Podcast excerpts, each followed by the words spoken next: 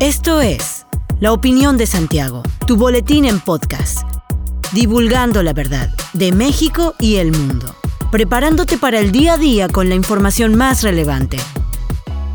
Comenzamos.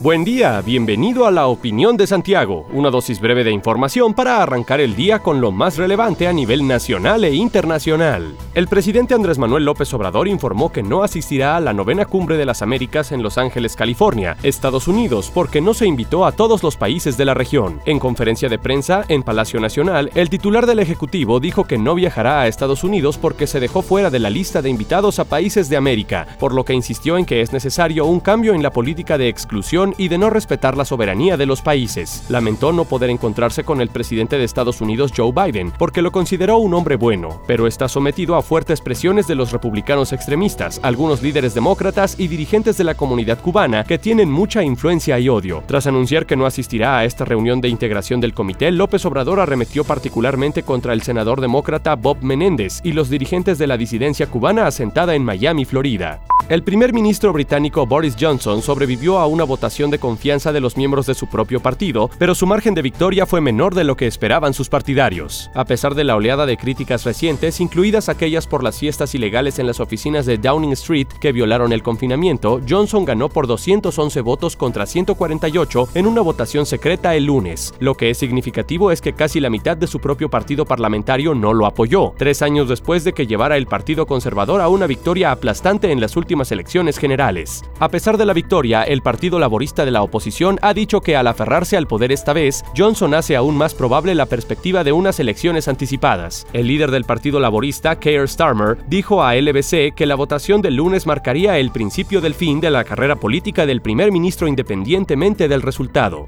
El director de la Oficina del Registro Civil del municipio de Querétaro, José Luis Romero Montes, informó que en este año 2022 ya se comienza a registrar una disminución en materia de defunciones. El funcionario precisó que en el periodo de enero a mayo de este año 2022 se han registrado cerca de 3.099 defunciones. Sin embargo, en comparación con el año anterior, en el mismo periodo se presentaron 4.562, lo cual habla de un decremento de casi 1.500 trámites menos. Esto en el marco de los cierres de hospitales en el estado que atendieron la pandemia de COVID-19 durante durante más de dos años, aunado a la disminución de contagios. Asimismo, Romero Montes reportó que en materia de nacimientos, al mes de mayo de este año se tuvo un registro de 5.788, mientras que en los primeros cinco meses del año anterior se presentaron 5.988 registros de recién nacidos.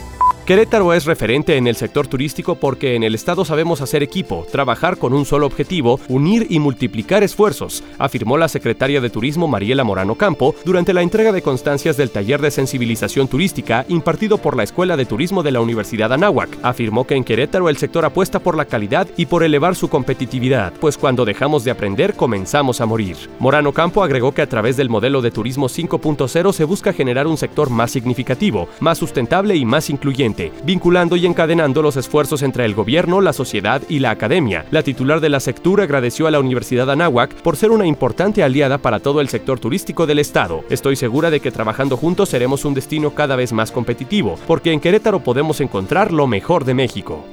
El director de mediación del municipio de Querétaro, Marco Antonio Colín Molina, señaló que durante el mes de mayo se retomaron las actividades de esta dependencia como capacitaciones y difusión de acciones. El funcionario afirmó que en este último mes se incrementó el número de solicitudes de mediación y conciliación entre queretanos, llegando a atender a más de 1.172 personas. Además, reportó que en lo que va de este año se ha acercado hasta 3.207 personas. De las personas que acudieron a solicitar este apoyo, cerca de 555 argumentaron controversias vecinales seguido del tema condominal y de los problemas familiares, apuntó el director. Por otro lado, Colín Molina afirmó que se concluyó con la segunda etapa de capacitación del abordaje de conflictos en el ámbito condominal, misma que comenzó en el mes de febrero. Refirió que en conjunto con la Secretaría de Cultura se buscan mecanismos de acompañamiento y de difusión de esta dirección, en centros o casas de cultura, así como en bibliotecas en donde se ha visitado hasta nueve espacios. Hasta aquí la información de hoy. Regresa mañana para otra pequeña dosis con las noticias más importantes. Mantente bien informado con la opinión de Santiago. Encuéntranos en Facebook, Instagram y TikTok como arroba la opinión de Santiago. Hasta la próxima.